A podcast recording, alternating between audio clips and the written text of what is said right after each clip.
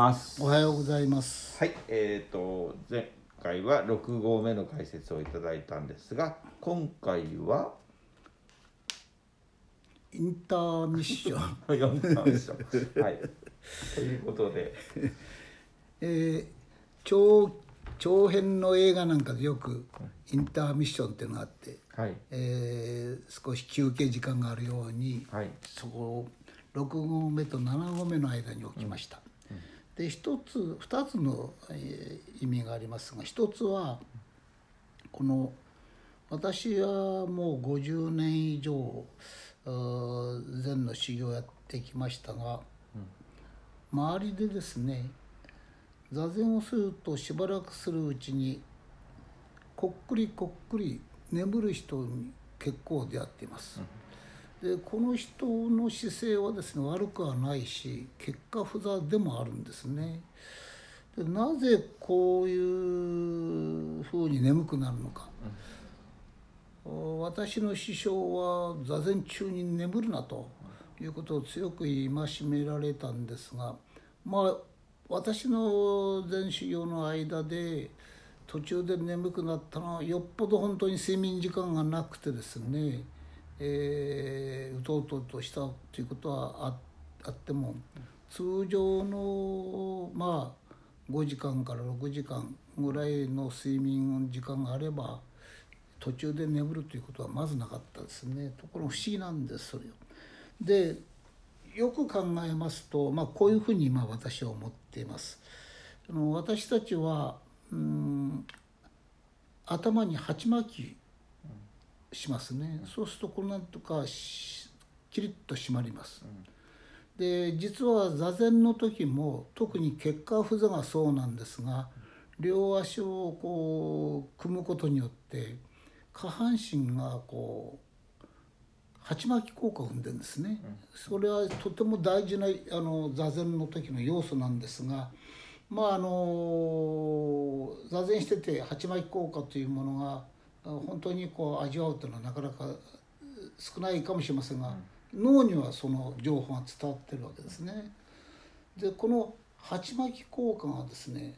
程よくこう眠気を誘導してしまう。これがまああの座禅中に眠くなる人の特徴だろうというふうに思っています。でこれを防ぐ方法としてはやっぱりあの前にも大雲なんかで言いましたようにこの大雲なんかだと気持ちはどんどん上に行ってしまう。やっぱり、えー気球がですねどんどん上に行くんじゃなくてあるいは風船が上に行くんじゃなくて石岩という重りこれがあることによってそれを少し抑えられるんですがこの眠気の時にもですねこの石岩という一点鋭利っていうか鋭敏っていうかこの感覚がですねあることによって、えー眠気を防げるというふうに思います。例えて言いますと、うん、ネズミがですね、えー部屋部屋の隅からちょろちょろと出てくるようなものがまあ一種の眠気をよ催す要素なんですがそこに、えー明かりが灯ることによって石岩という明かりが灯ることによって、えー真っ暗でなくなるもんだからこう眠気が出てこないと、まあ、こんな感じとも言えますね。ですからこの石岩というところに敬意しする。ただただこの鉢巻き効果だけは味わうんじゃなくて石岩に敬意するっていうのはとても有効な眠気と対対策としてはいい方法だと思います。ちょっと私もよあの脇道にそれちゃうことで余計な質問なのかもしれないんですけどもなんでそこまでしてあの睡眠時間を短くするんでしょうね？うん？騒動での騒動での生活にしろ、まあ座禅道場にしろ皆さん普段よりはずっとこう短めの睡眠時間にして、夜座もして朝も早朝3時4時に起きてっていうふうにして、まああの若い修行僧さんたちなんかは本当に短い睡眠時間しかっていう修行時代っていうのをよく耳にするしあとはその眠気と対決するために太ももに切り刺したとかなんとかっていうそういうあれもありますよね。うんだからそこまでしてなぜ眠いのを押して、えー、と座禅をする意味はなどこにあるんですかね？長くやればいいもんなんですか、えー座禅は。と根本的な質問なんですけど。この問いは難しいですね、うん。あの私たち社会人はうん。どうしてもあの日常活動する。うん。しかもその活動はただ体を動かすばかじゃなくて頭をも使い、使うという、そういう意味ではやっぱり疲労がたまりやすいですよね。えーところが禅道では雲水の修行では体を使うけれども、ん。まあ頭はあまり使わなくてもいい生活でずっといきますね。はい。そういうことによって睡眠時間をやっぱりへ減らせるんでしょうね。極端な例は、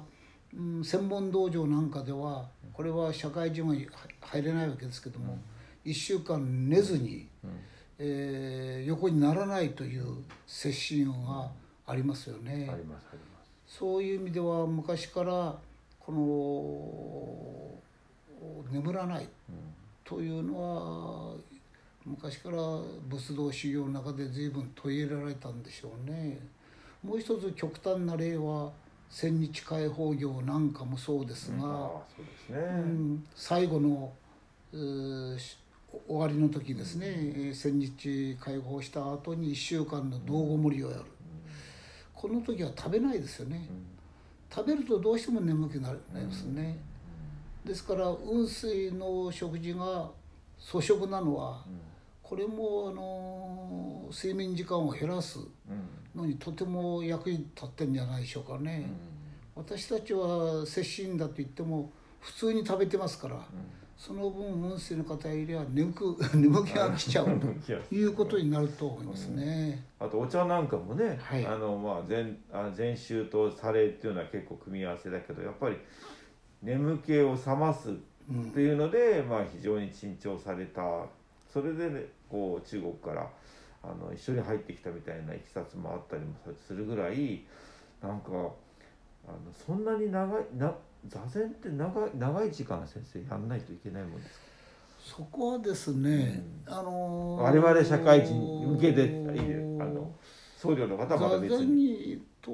々を見ますと、必ずしも長時間の座禅を進めてるわけじゃありませんよね。やっぱりいかにして、えー集中していくか、うん。禅情の力をつけていくか、それでよしとしてますから、あのーまあ必ずしも長い時間座るということがいいということじゃないと思いますね。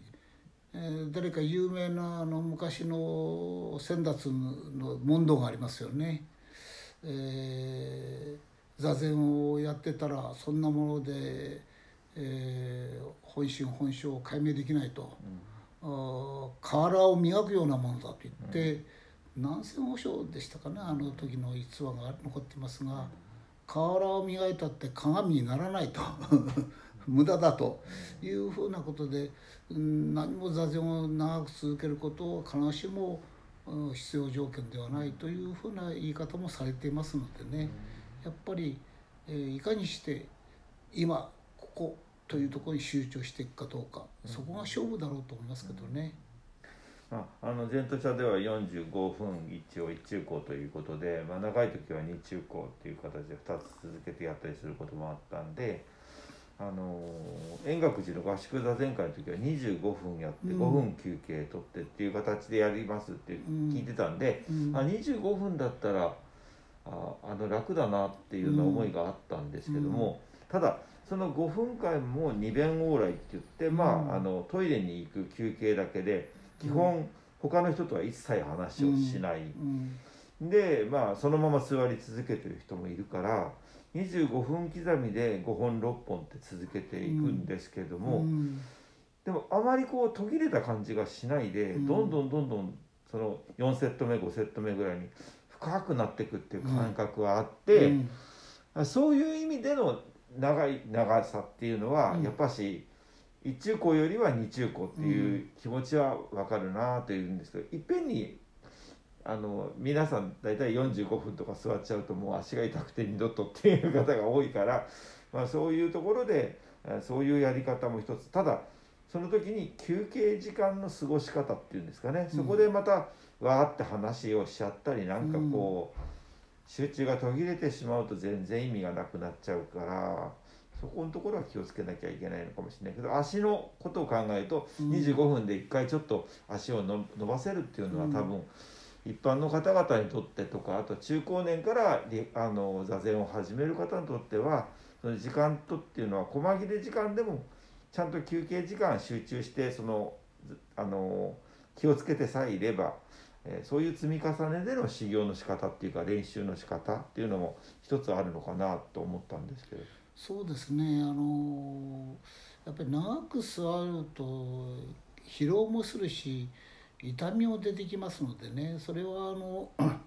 渦の人たちはもうそれ徹底してそのそれを超え乗り越えてこられたわけですけども一般の方々にね、やっぱり我慢比べではないんだということをねやっぱり、え捉えてもらって本質は座禅の本質は座うん我慢比べではないんだと。やっぱり、えー前から言います中核自己に備わってる宝物を